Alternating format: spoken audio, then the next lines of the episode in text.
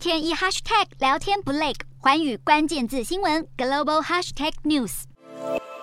二十国集团集团体外长会议在印尼巴厘岛举办，主要是为了十一月中旬的领导人峰会做好准备，并进行多边与双边的事前沟通事宜。当然，外界关注集团体外长会议的焦点依旧是聚焦在大国之间的互动，尤其是美中关系的发展。主要成员国借由场边会晤来营造沟通交流的氛围。值得留意的是，中国外交部长王毅分别和美国国务卿布林肯以及澳洲外交部长黄英贤举办双边会谈。今天的国际新闻评论要来谈谈美中澳中的外长会晤。中国分别向两国提出四项行动清单，背后具有什么意涵，以及对缓解双边关系有帮助吗？今年集团体受到全球关注的主要原因是俄罗斯总统普丁可能会出席年底的领导人峰会。不过，有会前会意义的集团体外长会议却是聚焦在主要大国之间的互动，借此观察整体国际情势发展，特别是美国与中国的外长会谈将会牵动未来美中关系的变化，甚至是年底领导人峰会的气氛。尤其届时中共总书记习近平连任后，可能踏出。出国门亲自出席，与美国总统拜登有直接面对面的机会。王毅和布林肯的会谈是两人继去年十月在罗马后再度举行面对面会议，两国都相当重视如何减少对情势的误判。王毅向布林肯提出四项清单，包括要求美方纠正对中错误政策和言行，中方关切的重要个案，中方关切的涉中法案，两国合作领域等。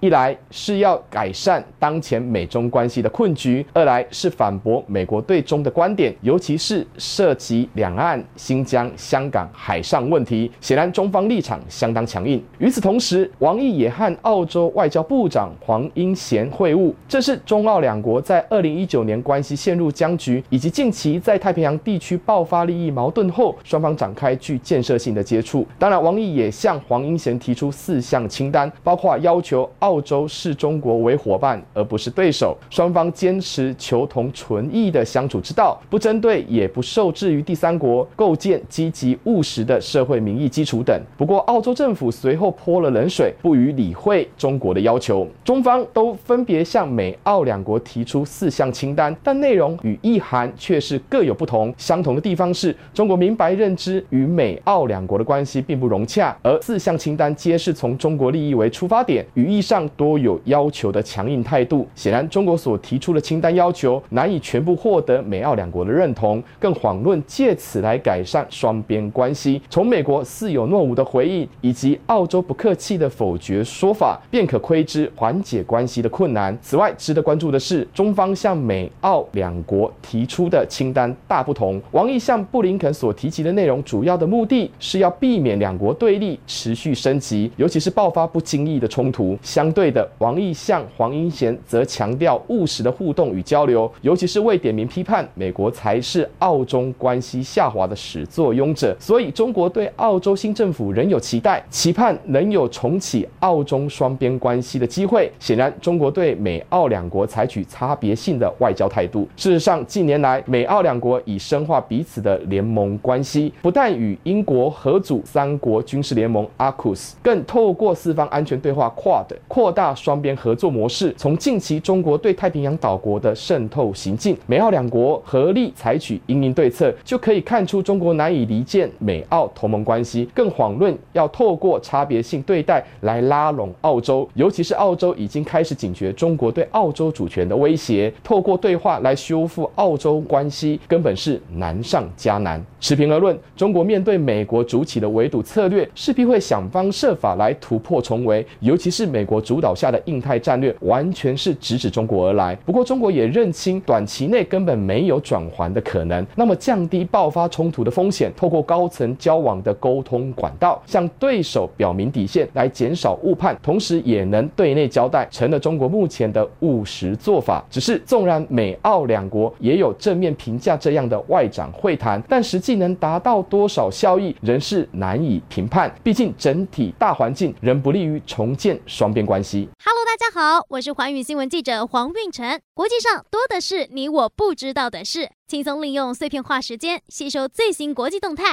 立刻点选你关注的新闻议题关键字，只要一百八十秒，带您关注亚洲，放眼全球。